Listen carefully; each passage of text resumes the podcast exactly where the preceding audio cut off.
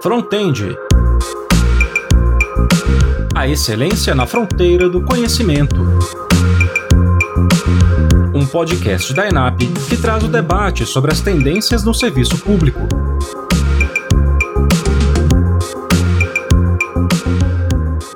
Olá, você está no ENAPcast, acompanhando a série Frontend. Hoje vamos conversar sobre os desafios e as oportunidades para a liderança em tempos de crise. Para apresentar o tema, conversamos com um dos mais renomados especialistas do Brasil, César Souza. César é consultor de várias empresas da lista das maiores e melhores do Brasil e presidente do grupo Empreenda e do Espaço do Empreendedor. Além disso, ele é autor de diversos best-sellers do mundo dos negócios, entre eles Líderes em Ação, reflexão estratégica e team business. César fez uma live no canal da INAP em 13 de maio de 2020 e instigou os atuais líderes a pensar como se preparar para o futuro no novo normal, que ainda está em configuração. Qual é o perfil do novo líder neste cenário? Quais são as novas competências e habilidades e atitudes necessárias? Como contribuir de forma relevante para a superação da crise o programa teve a moderação de Wagner Lenhart e Rodrigo Torres, diretor da ENAP. Então, com a palavra, o especialista. Tenho uma alegria enorme estar aqui com vocês, participando desse evento aqui promovido pelo ENAP. Realmente, desde o ano passado, que a Isadora vinha conversando comigo e a gente estava articulando é, esse momento em que eu tivesse essa oportunidade de realmente fazer algumas provocações algumas provocações, compartilhar algumas reflexões e também estimular as pessoas aí algum questionamento, a gente refletir um pouco sobre o papel do líder, os desafios que os gestores públicos têm eh, nesse momento e especialmente nesse momento aqui bastante inusitado.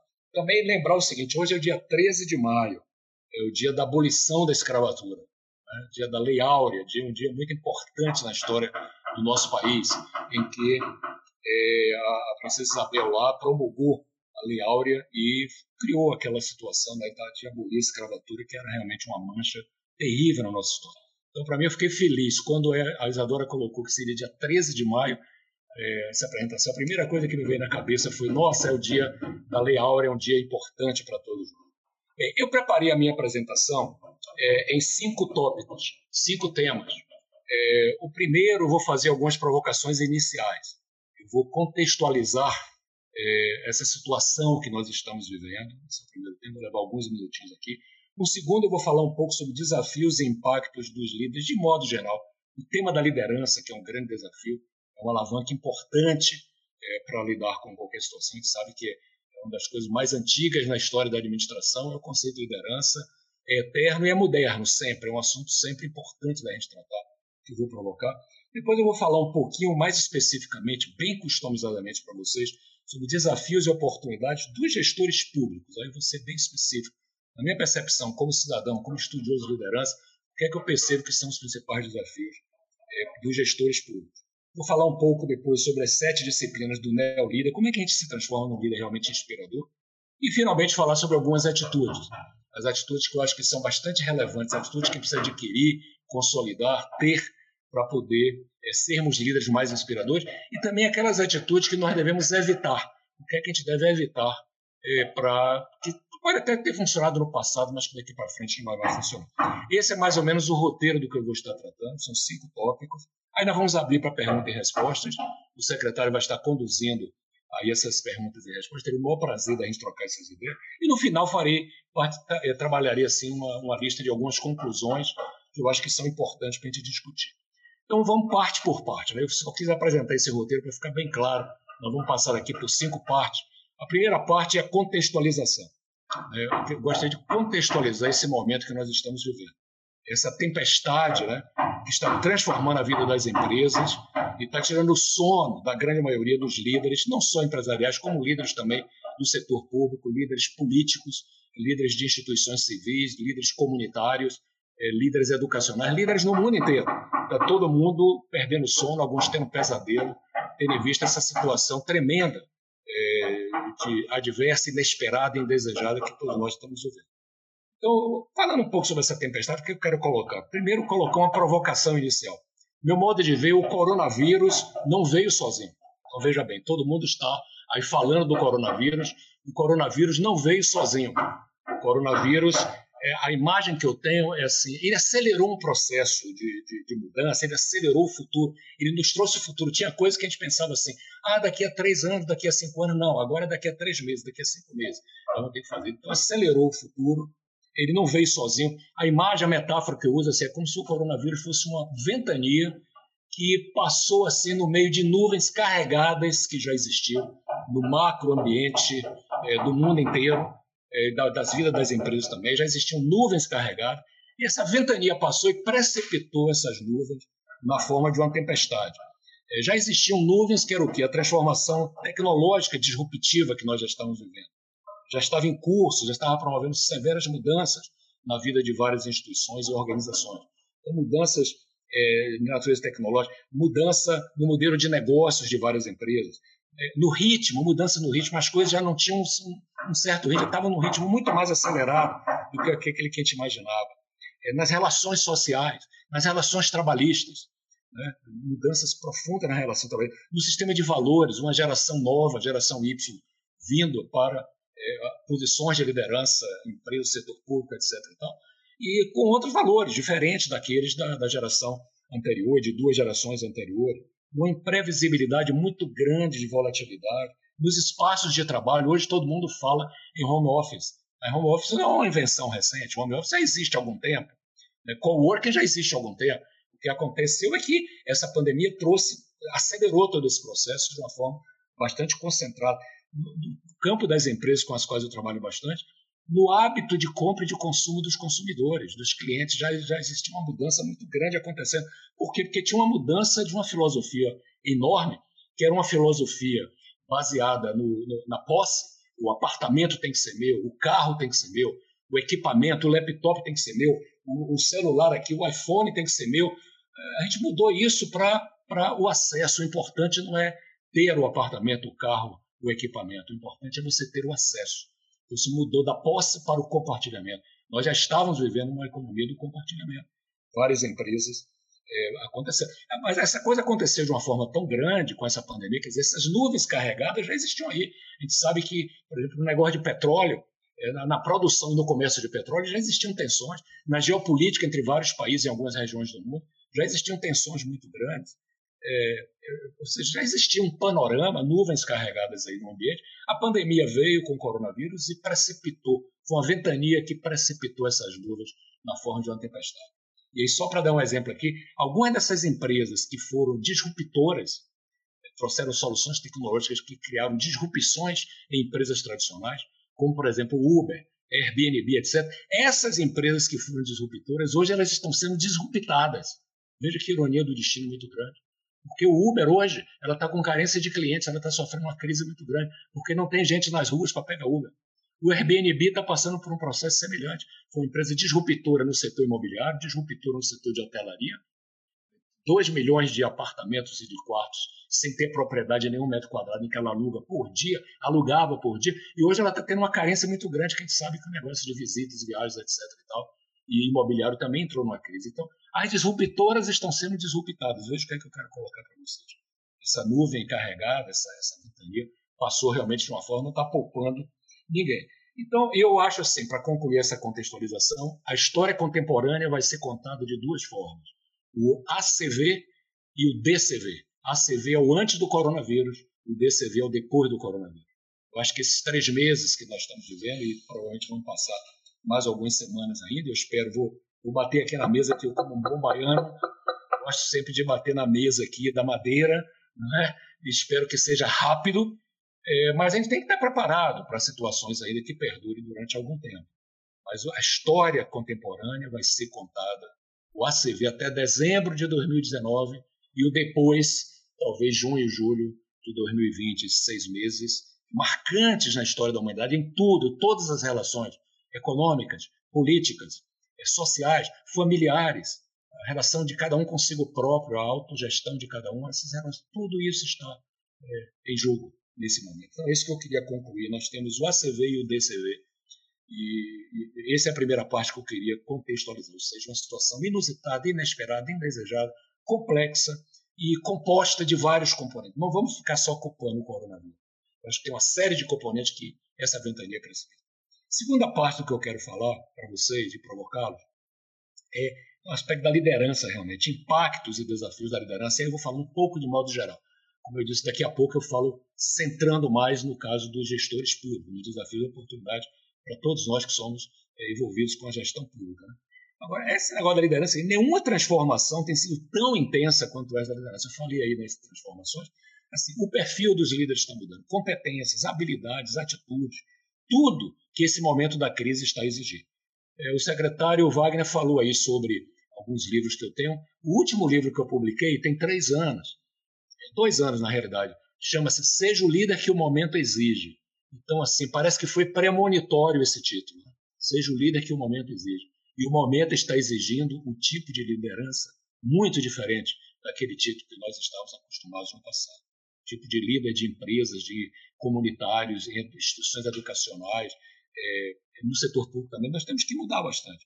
Mais do que nunca está evidente o que não existe um tipo ideal de liderança.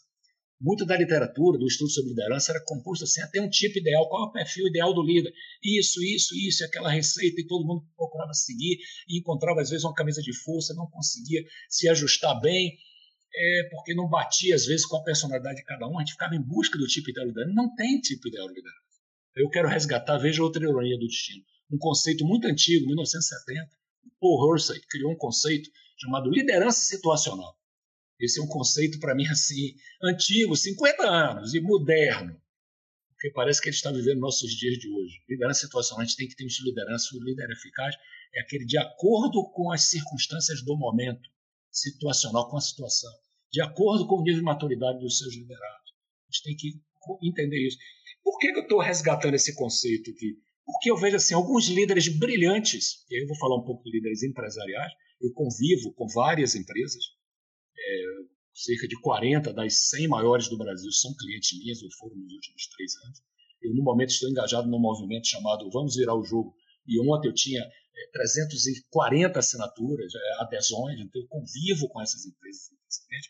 Líderes brilhantes, empresários, que em tempos de abundância é, é, pareciam é, muito bem tal, ditavam regras, eles parecem perdidos nesse momento de restrição de alguns líderes brilhantes em tempos de abundância, hoje me parecem perdidos, andam procurando por ajuda, porque se acostumaram a um tipo de gestão e essa circunstância nova é diferente. De outra forma, assim, alguns líderes tão criticados no passado, que às vezes alguns acadêmicos criticavam, não, mas esse cara é muito isso, muito aquilo, cheio de adjetivos, são líderes que estão assumindo o protagonismo né, nessa hora das duras decisões. Então é um negócio assim, são líderes que, ah, porque o cara é muito centralizador, ah, porque o cara não, é isso está aí assumindo protagonismo. E veja bem, não estou defendendo nenhum estilo de liderança. Eu comecei dizendo, não existe um estilo de liderança. Estou dizendo o estilo de liderança de acordo com o momento.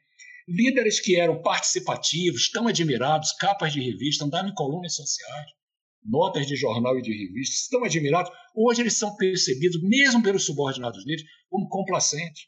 Por quê? Porque eles não estão correspondendo à pressão do tempo, nem à velocidade com que precisam decidir e agir. Então veja, está de pernas para o ar essa coisa da liderança.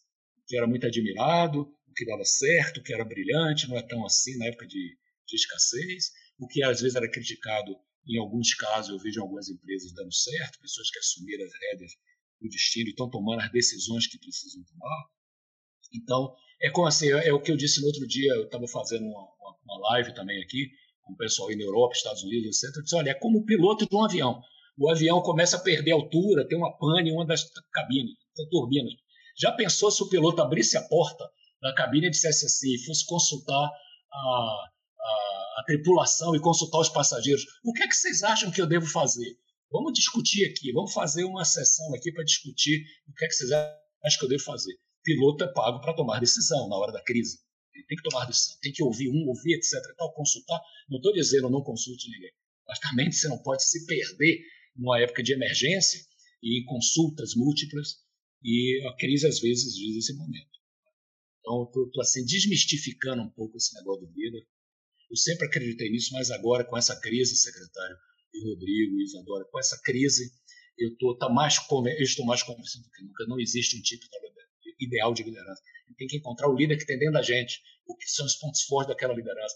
Tem que construir em cima daquilo e tem que customizar o meu estilo em função da circunstância que eu estou vivendo, da situação que eu estou vivendo e do nível de maturidade dos meus liderados. Se eu tenho liderados com alto nível de maturidade, eu delego muito mais, muito mais autonomia. Se eu tenho liderados com menor nível de preparo, etc., tal maturidade, eu não posso delegar tanto, eu tenho que assumir as decisões e, e controlar as coisas. E o que eu vejo também é o seguinte: muitos líderes continuam apegados a dogmas, ainda vejo isso, a princípios, a ideias e práticas para uma realidade que já não existe mais. A gente apegado aí a dogma. Está evidenciada assim, uma grande discrepância entre o discurso e a prática de muitos líderes que eu conheço. Muitos casos, o cara tem até um discurso modernizante, é digital, mas no fundo o coração dele ainda é analógico. No fundo, o coração continua preso ao passado, continua preso a coisas que deram certo lá atrás é, são nostálgicos. Eu vejo, eu tenho um contrato, tenho convivido com muitos líderes hoje nessas últimas semanas, nostálgicos. Ficam se, ficam se lembrando do passado, ficam se queixando do presente. Não vejo ninguém procurando assim, se reinventar como líder para ter sucesso nessa nova realidade que nós estamos vivendo. Poucos são as exceções do que eu vejo. Apesar de uma tentativa de alguns de usar uma linguagem modernizante, mas não é só linguagem, tem que ter coerência entre a palavra. Quais são as grandes questões que eu vejo? A experiência desse confinamento, uma grande questão é como gerenciar equipes à distância. Vocês estão passando por isso. Como é que a gente gerencia pessoas? A gente se acostumou a gerenciar pessoas presencialmente. Você entra na sala, conversa aqui, toma um cafezinho, tapinha nas costas, vamos ali é, para o almoço, senta junto, vamos para um happy hour, tenta se acertar, às vezes, coisas fora do ambiente de trabalho, para se alinhar e tudo. E essa, essa presencialidade acabou. A pedagogia da presença, a presença hoje é virtual. Então, temos uma enorme dificuldade de gerenciar como é que a gente lidera remotamente. Não é fácil. Veja só, vou trazer aqui um próprio conceito da liderança, que é o conceito da supervisão.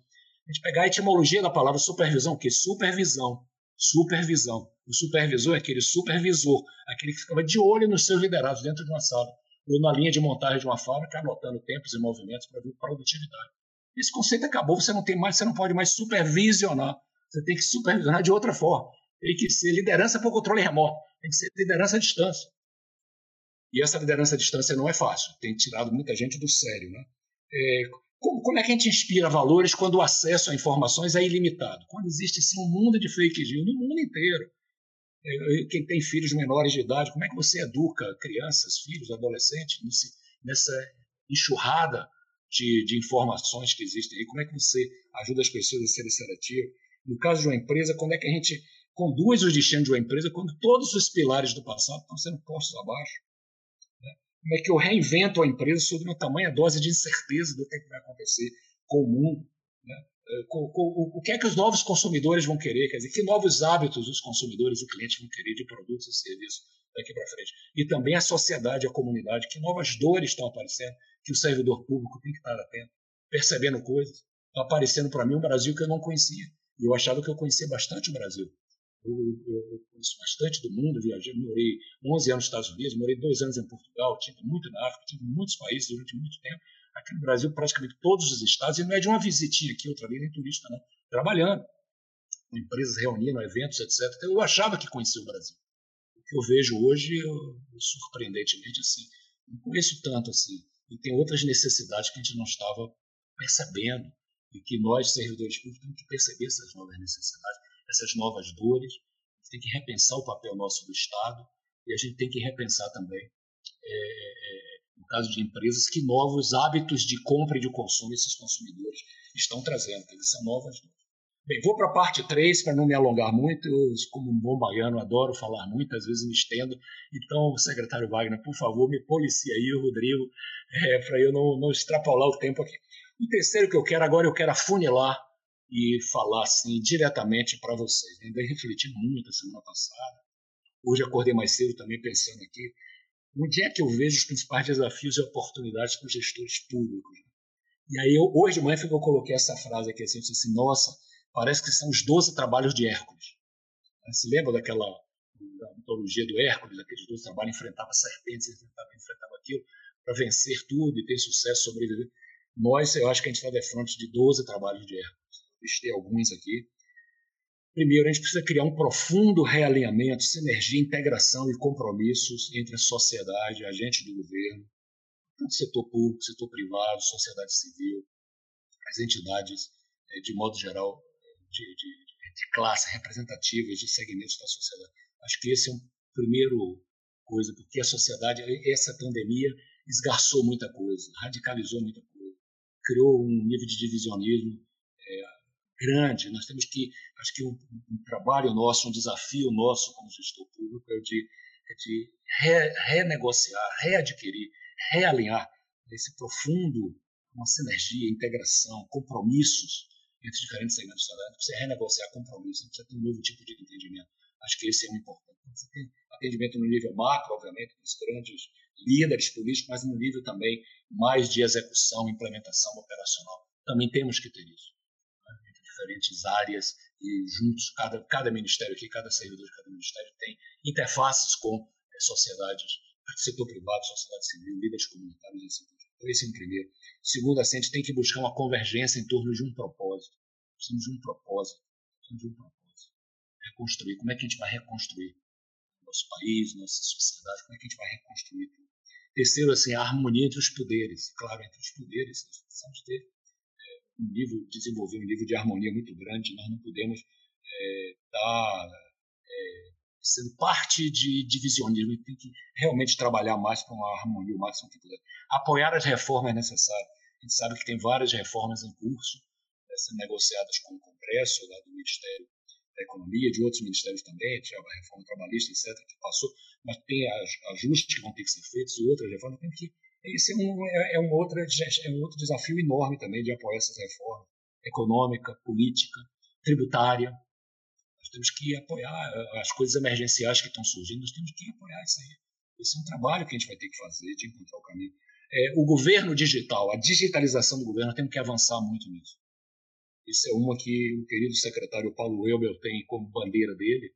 Nós temos que, se a gente fizer um estudo comparativo com outros países, nossa está atrás em termos, quer dizer, a tecnologia digital, nós estamos na frente de empresas digitais tecnológicas, etc. Mas na, na, na utilização de tecnologia digital, na, na gestão é, governamental integrada com as outras sociedades, acho que precisa avançar bastante. Acho que um convite que eu faço é a, o que eu já falei um pouco anteriormente, nós temos que identificar novas dores e situações expostas pela pandemia. Essa pandemia trouxe novas dores, novas coisas que a gente, algumas a gente já sabia, elas estão aí acontecer na área de saúde, de educação, de infraestrutura, de uma série de coisas. Nós temos que identificar essas novas dores, o que é que essa, as nossas comunidades. Nós somos servidores públicos, nós existimos para servir a sociedade, a gente tem que identificar o que é que a sociedade realmente precisa nesse nessa virada de página, nesse momento depois do coronavírus. Né? É conhecer melhor o nosso país, foi como eu falei, eu achava que conhecia. A cada dia eu me surpreendo que a gente não conhece tanto quanto deveríamos conhecer. Acho que esse é um, um desafio enorme repensar o papel do Estado na sociedade. Tem que repensar o papel.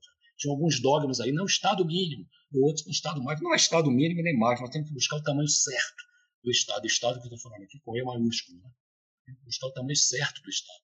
Dentro dessa nova circunstância que nós estamos vivendo. Quer dizer, os dogmas do passado, filósofos e, e economistas e grandes é, pensadores que dis discutiam é, um, uma receita qual o tamanho do Estado, e muitos defendendo o Estado mínimo, etc. Não vai ser assim. Acho que essa pandemia está mostrando a importância do Estado na vida, no tecido social, da nossa comunidade como um todo, das microcomunidades da comunidade como um todo. Está mostrando a importância disso. Então nós temos que repensar o tamanho. Então eu não vou dizer que o tamanho é X ou Y, eu quero dizer seguinte, tem que ser o tamanho ideal. Nós temos que buscar o tamanho certo e a presença do Estado realmente onde ela é indispensável porque tivemos essa pandemia, poderemos ter outra. Não estou nem falando da segunda onda dessa daqui, podemos ter outra no futuro. E nós temos que estar preparados, nós não podemos, se tiver uma outra pandemia por algum outro tipo de coisa que vem, nós não podemos ser pegos é. Eu falo aí do mundo, de uma não estou falando só do Brasil, não estou falando do mundo. Estados Unidos, que é o país mais capitalista do mundo, de maior presença do setor privado, tem que repensar a presença do Estado na economia dele, na sociedade. Os Estados Unidos tem que repensar, a Alemanha tem que repensar, o Japão tem que repensar, todos temos que repensar, e nós aqui também no Brasil. Eu acho que esse é um ponto é, bastante importante, né? porque a, a, não será, como eu disse, a história será dividida entre o ACV e o DCV, antes do coronavírus, depois do coronavírus, e o DCV depois do coronavírus não será igual. Você deve se lembrar da música aí do, do Lulu Santos, né? Nada do que foi será, nada do que já foi um dia. Eu acho que essa música do Lulu Santos é a música do momento É a música que tem que tocar no momento, a gente tem que ouvir essa música todos os dias, que nada do que foi será, e nada será de novo um dia. Nada será de novo um dia. Aí fala no novo normal. Para mim, é o novo anormal o que vem pela frente. Não é o novo normal, não. É o novo, letrinha pequena entre parênteses, anormal. Porque nós vamos ver situações que a gente não está acostumado. Então, esse é o. Investir em quadros, pessoas aí, eu quero parabenizar mais uma vez o papel que o vem existindo, vem exercendo. É, temos que formar quadros, mais do que nunca, pessoas competentes. Temos, temos nos quadros governamentais do Brasil, não só no setor federal, mas também no setor público no geral, em vários estados aqui e municípios, temos quadros brilhantes. E nós temos que multiplicar isso. Nós temos que ter um nível de competência maior, porque será exigido um papel diferente do Estado no futuro. E só com pessoas ultra competentes nós vamos fazer face a esses desafios. É uma outra coisa, é a inovação. A inovação será muito importante. Inovação é um desafio, porque a saída vai ser inovação. Nós não podemos, na busca do Lulu Santos, não vai ter um dia igual ao outro, não vai ser buscar soluções do passado. A gente não pode abrir as portas do futuro com as chaves do passado. Nós temos que buscar inovação, então nós temos que estimular a inovação. Não é só nas empresas, não. É em todos os níveis. E é no setor público também. Nós temos que inovar temos que inovar. E já tem alguns países aí desenvolvendo alguns modelos interessantes. E tem também, eu coloquei aqui, agilidade. Nós temos que ter agilidade. Esse é outro desafio para o gestor público. Nós sabemos que tem, e aí o secretário Weber, de novo, é o secretário da desburocratização, temos que continuar empenhados nessa desburocratização, é, que não é fácil, é uma tarefa hercúlea essa, e temos que ter agilidade, porque o mundo não vai esperar. Nós temos que ter uma agilidade enorme. Então, veja, eu listei aqui, são desafios da oportunidade para os gestores públicos os 12 trabalhos de Hércules, eu listei até aqui 11. 11 trabalhos. E quando eu contei hoje de manhã, eu disse, nossa, mas só tem 11. Qual é o décimo segundo? O décimo segundo é assim, você. O grande desafio é você, é eu, o eu de cada um. Reinvente-se. Reinvente-se. Inovação não é só para uma tarefa, para um processo, para um serviço, não. É inovação de você também. O seu papel, na forma de você exercer. Eu vejo, são esses os 12 trabalhos de Hércules para os gestores públicos os grandes desafios e oportunidades trazidos por essa pandemia. Já existiam várias dessas coisas, já sabíamos de inovação, já sabíamos de desburocratização, já sabíamos da coisa digital, já sabíamos uma série de coisas, mas essa pandemia, como eu disse, acelerou o futuro. Eu trabalho com algumas empresas que eu tive uma conversa com uma no outro dia, eh, em novembro do ano passado, fazendo o plano estratégico deles de 2020 para 2025, em que eu disse, caras, vocês não vão chegar em 2025, desculpa, eu fiz o meu dever de casa tudo que eu conheço do negócio de vocês, do produto de vocês, da forma de vocês fazerem negócio, vocês não vão ter vida longa, não chega em 2025. No máximo, vocês vão chegar em 2022.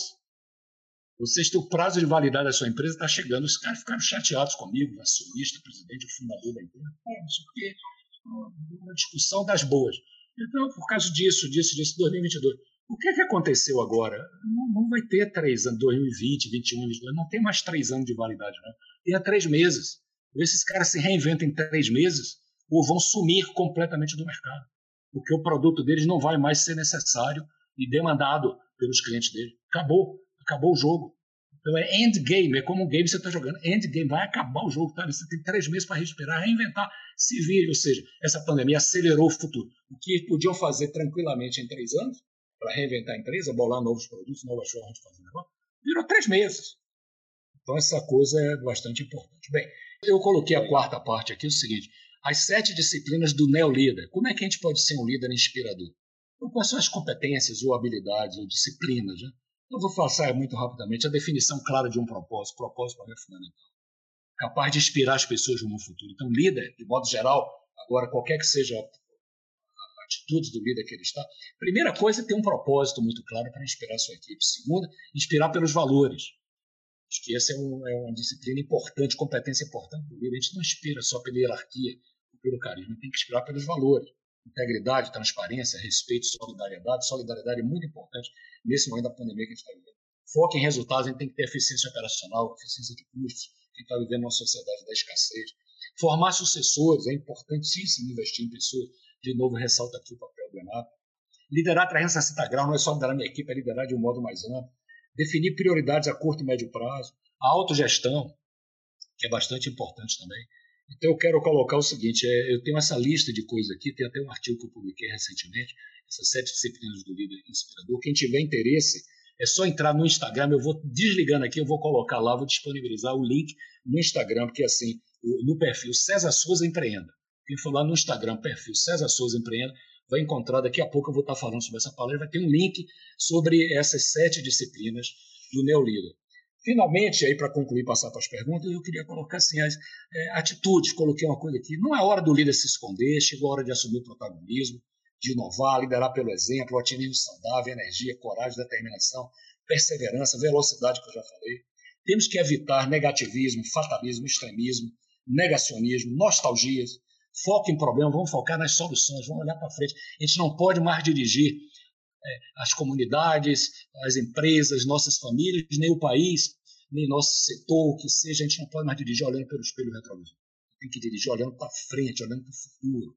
Vamos realmente, porque a vida após o Covid, isso é muito importante. Aí me permita só fazer uma colocação aqui, o seguinte, essas atitudes de líderes, o que eu falei, eu estou participando e sou um dos idealizadores é, do movimento Vamos Virar o Jogo, que é um movimento que surgiu assim de alguns empresários, a gente discutindo, vamos focar no futuro, temos que mudar de atitude, temos que olhar mais com otimismo, a gente não pode falar só é, falando aqui do passado, falando, se lamentando, muro de lamentações do presente, fazendo uma indicação, tem que reinventar nossas empresas. E criamos um movimento chamado hashtag Vamos Virar o Jogo.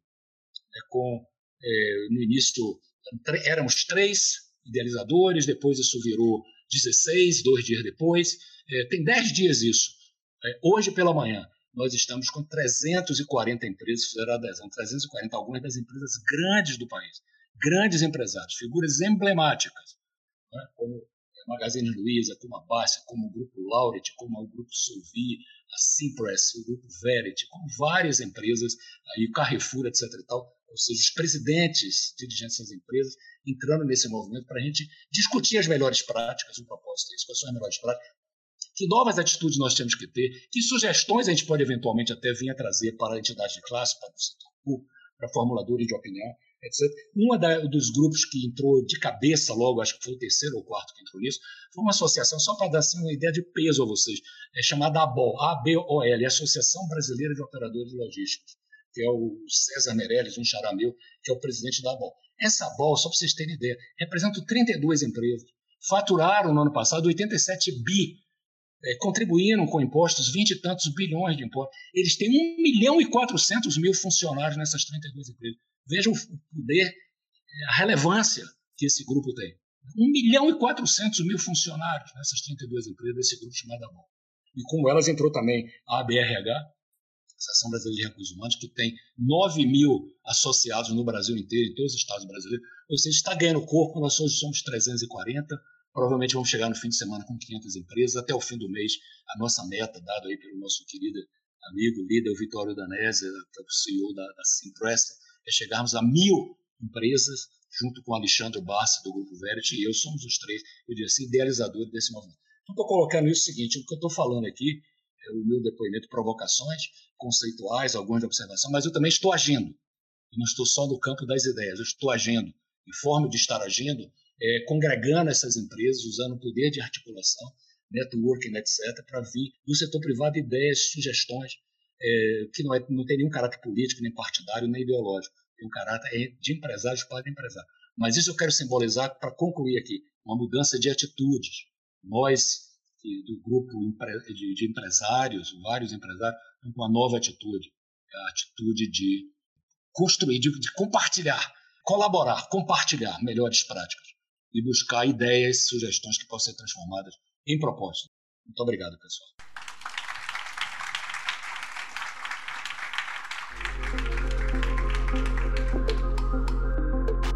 Quer saber mais sobre liderança e gestão de pessoas? O site da ENAP tem um catálogo de cursos online e gratuitos para você. Acesse gov.br/enap e confira os cursos de seu interesse. Confira o conteúdo do Frontend em nosso canal do YouTube. Lá você encontra todas as lives. E lembre-se, assine agora mesmo o nosso podcast para receber os próximos episódios. Até a próxima!